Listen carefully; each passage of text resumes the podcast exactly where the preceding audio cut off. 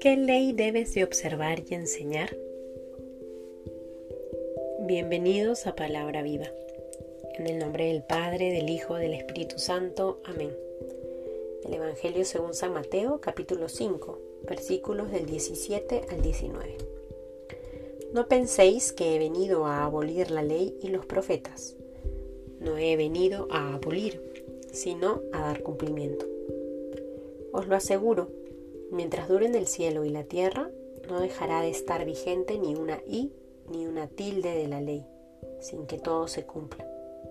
Por tanto, el que traspase uno de estos mandamientos más pequeños y así lo enseña a los hombres, será el más pequeño en el reino de los cielos.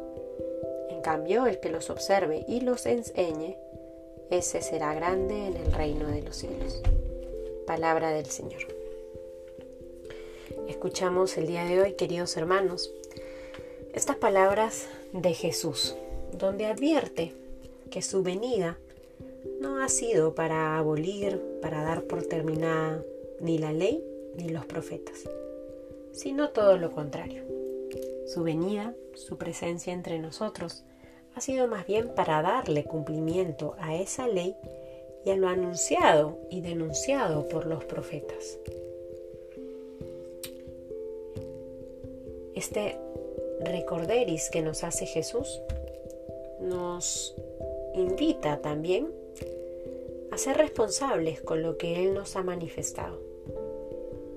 Y es que el seguir a Jesús no significa dejar de lado aquellas enseñanzas que hacen parte de nuestro camino de fe. Más bien, el fijar nuestros ojos en Él llenan de sentido aquellas cosas que debemos vivir. El mismo Jesús dice, el que observe y enseñe, refiriéndose a estos mandamientos, a la ley, ese será grande en el reino de los cielos.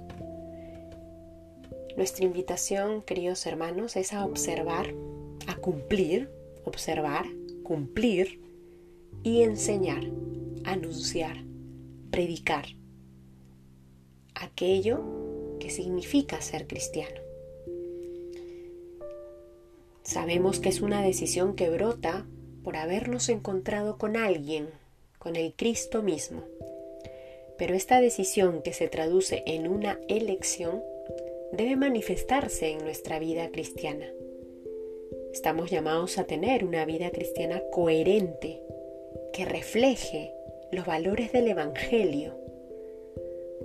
Estamos llamados a dejarnos convertir por Dios para que nuestra mente sea la de Cristo, para que nuestros sentimientos sean los de Él y nuestras acciones traduzcan que cada vez le pertenecemos más a Él.